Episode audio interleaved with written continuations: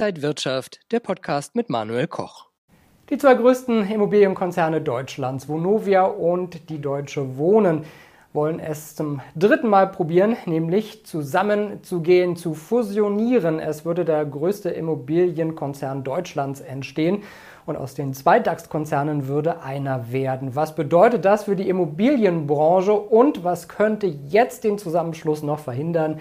Darüber rede ich mit Max Wienke. Er ist Marktanalyst von XTB. Max, schön dich zu sehen. Grüß dich, Manuel. Und damit herzlich willkommen beim XTB Market Talk. Ja, Max, dieser Deal ist eine Überraschung für viele gewesen. Was steckt denn jetzt dahinter?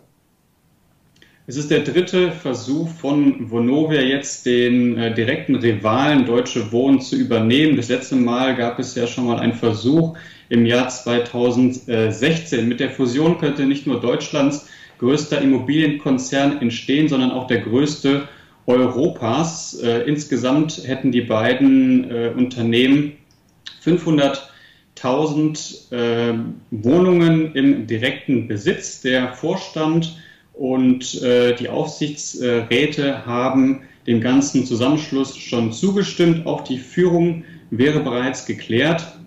Und am Montagabend gab es jetzt von Vonovia ein Übernahmeangebot im Wert von 18 Milliarden Euro. Das entspräche äh, einem Aktien, äh, Deutsche Wohnen Aktienwert von 53 Euro, etwas darüber. Und was wir jetzt noch brauchen, ist eine Mindestannahmequote von 50 Prozent seitens der Aktionäre, um den Deal jetzt abzuschließen. Wie sicher ist es denn, dass der Zusammenschluss kommt? Also, wie gerade schon angesprochen, äh, es wird jetzt äh, vieles davon abhängen, was äh, die Aktionäre machen. Es wird aber allgemein erwartet, dass die Aktionäre ähm, ja, dem positiv entgegenblicken. Und ähm, ja, eine Quote von 50 Prozent ist hier erforderlich, um, um den Deal jetzt durchzubringen.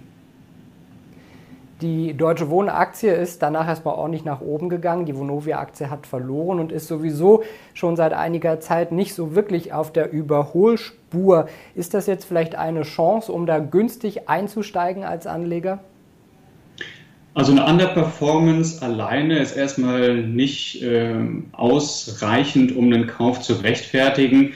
Wenn man sich jetzt aber noch mal so ein bisschen mit der Vonovia-Thematik beschäftigt, dann haben wir äh, einerseits Einsparungen und Synergien, die geschaffen werden mit dem Zusammenschluss von der Deutschen Wohnen. Man könnte insgesamt pro Jahr 105 Millionen Euro sparen.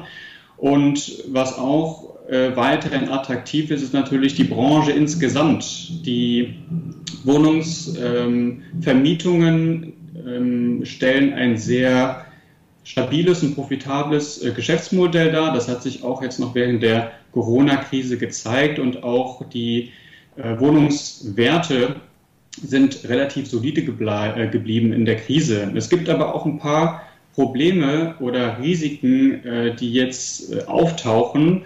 Und äh, das betrifft vor allem die politische Situation rund um die Mieten. Es geht vor allem auch um die Region Berlin. Also der Bundes, das Bundesverfassungsgericht hat ja vor kurzem darüber entschieden, dass äh, die Mietendeckel eine Sache der, des Bundes sei. Aber nach den Bundestagswahlen könnte es dann nochmal weitere Vorstöße geben seitens der Linken, der Grünen oder auch Teilen der SPD.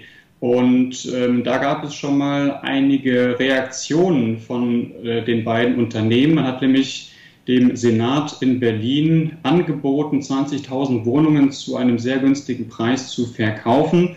Und ähm, es, ist also ja, ein, ein, eine schwierige Situation, natürlich auch der sozialen Gerechtigkeit äh, ja, ähm, gerecht zu werden. Und ähm, man muss auch noch mal schauen, äh, wie das Kartellamt äh, das äh, sieht. Da wird natürlich auch noch ein ganz genauer Blick drauf geworfen. Ja, und ich glaube auch, es ist nicht das letzte Mal, dass wir über dieses Thema sprechen. Zu den Gewinnern, Outperformern in diesem Jahr zählt auch die Deutsche Bank. Wie ist denn da die Lage? Hat man etliche Baustellen jetzt mal hinter sich lassen können?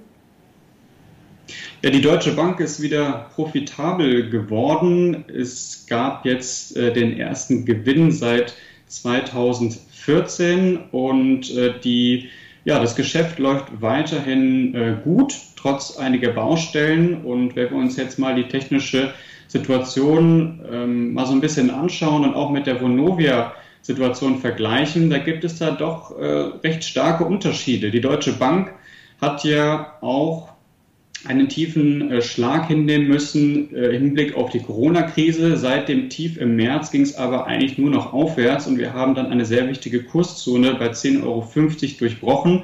Und ähm, ja, dieser Befreiungsschlag, der jetzt im April kam, der war auch äh, die Grundlage oder könnte die Grundlage sein um dann mal die Hochs aus dem Jahr 2017 anzugreifen. Also in diese Richtung, in Richtung 17,70 Euro, da sind diese Hochs ungefähr zu finden, wäre der Weg frei und momentan haben wir ähm, ja, Kursschwankungen gesehen um die 12 Euro Marke.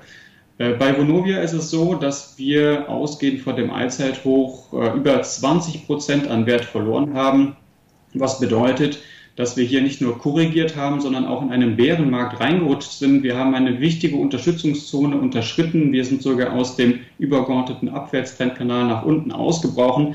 Also äh, die technischen Ausgangslagen sind hier also sehr, sehr unterschiedlich. Sprich, äh, die Vonovia-Aktie ist hier erstmal weiterhin short eingestellt. Und mit Käufen ähm, würde ich mich da vielleicht noch etwas gedulden, ähm, weil die Aktie sich zumindest technisch gesehen, weiterhin im freien Fall befindet. Der DAX hat in dieser Woche ja schon wieder das nächste Rekordhoch erreicht. Wie sollten sich denn Anleger für die nächste Zeit jetzt positionieren? Der DAX hat jetzt per Tagesschlusskurs in dieser Woche ein neues äh, Rekordhoch erreicht. Damit wurde der Trend erstmal bestätigt. Das ist natürlich sehr, sehr wichtig, wenn wir uns auch nochmal vor Augen führen, äh, dass der DAX hier seit einiger Zeit eher seitwärts tendiert in der breiten Seitwärtsrange. Aber die Dynamik auf der Oberseite, die überzeugt da eben noch nicht so ganz. Ähm, was wir aber in dieser Woche gesehen haben, ist, dass die Bullen nicht aufgeben. Ähm, leichte Rücksetzer könnten natürlich nochmal für Neueinstiege genutzt werden. Kritisch wird es dann aber erst unterhalb von 14.800 Punkten. Das ist das Monatstief und auch die untere Seite der breiten Range. Und äh, ich gehe davon aus, dass wir hier ähm, ja, in den letzten Handelstagen äh, des Mai da auch nochmal die Chance bekommen könnten auf einen neuen Ausbruchsversuch nach oben. Wichtig wäre natürlich, dass wir dann mal nachhaltig über die 15.500 Punkte äh, Marke kommen. Sagt der Marktanalyst Max Wienke, heute zugeschaltet aus Frankfurt. Max, danke dir für diese Einblicke. Sehr gerne, Manuel. Und liebe Zuschauer, Ihnen und euch vielen Dank fürs Interesse. Das war der XTB Market Talk für diese Woche. Mehr Infos gibt es noch auf xtb.com. Dankeschön fürs Zuschauen und bis zum nächsten Mal. Alles Gute. Und wenn euch diese Sendung gefallen hat, dann abonniert gerne den Podcast von Inside Wirtschaft und gebt uns ein Like.